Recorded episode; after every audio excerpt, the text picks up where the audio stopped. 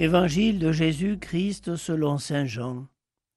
En ce temps-là, Jésus leva les yeux au ciel et dit, Père, l'heure est venue. Glorifie ton Fils afin que le Fils te glorifie. Ainsi, comme tu lui as donné pouvoir sur tout être de chair, il donnera la vie éternelle à tous ceux que tu lui as donnés. Or, la vie éternelle, c'est qu'ils te connaissent, toi, le seul vrai Dieu, et celui que tu as envoyé, Jésus-Christ. Moi, je t'ai glorifié sur la terre en accomplissant l'œuvre que tu m'avais donnée à faire. Et maintenant, glorifie-moi auprès de toi, Père, de la gloire que j'avais auprès de toi avant que le monde existe. J'ai manifesté ton nom aux hommes que tu as pris dans le monde pour me les donner. Ils étaient à toi, tu me les as donnés, et ils ont gardé ta parole. Maintenant ils ont reconnu que tout ce que tu m'as donné vient de toi, car je leur ai donné les paroles que tu m'avais données. Ils les ont reçues.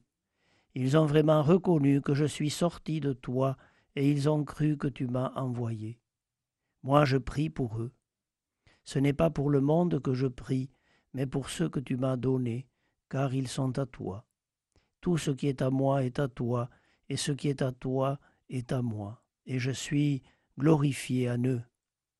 Désormais je ne suis plus dans le monde, eux ils sont dans le monde, et moi je viens vers toi.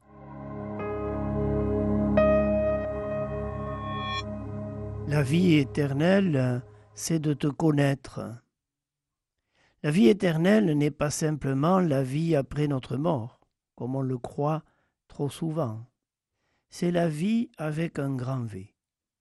La vraie vie une vie profonde, une vie en plénitude, quand elle est animée par l'amour.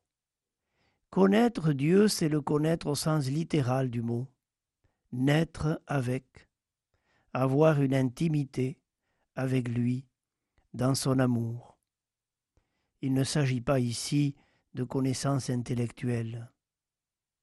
Si nous accueillons en nous l'amour de Dieu, si nous en sommes euh, étonnés, bouleversés, émerveillés, si nous nous laissons saisir tout entier par cet amour, alors nous en rayonnerons autour de nous.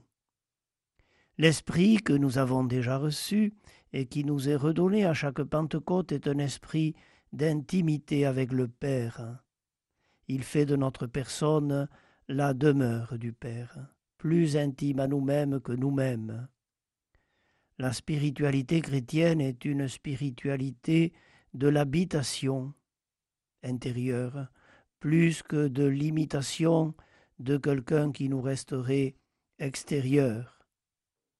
Que vienne en abondance l'Esprit du Père sur le monde, sur l'Église, sur chacun de nous, pour faire de nous des vivants, vivants parce que animés par l'amour gratuit de Dieu.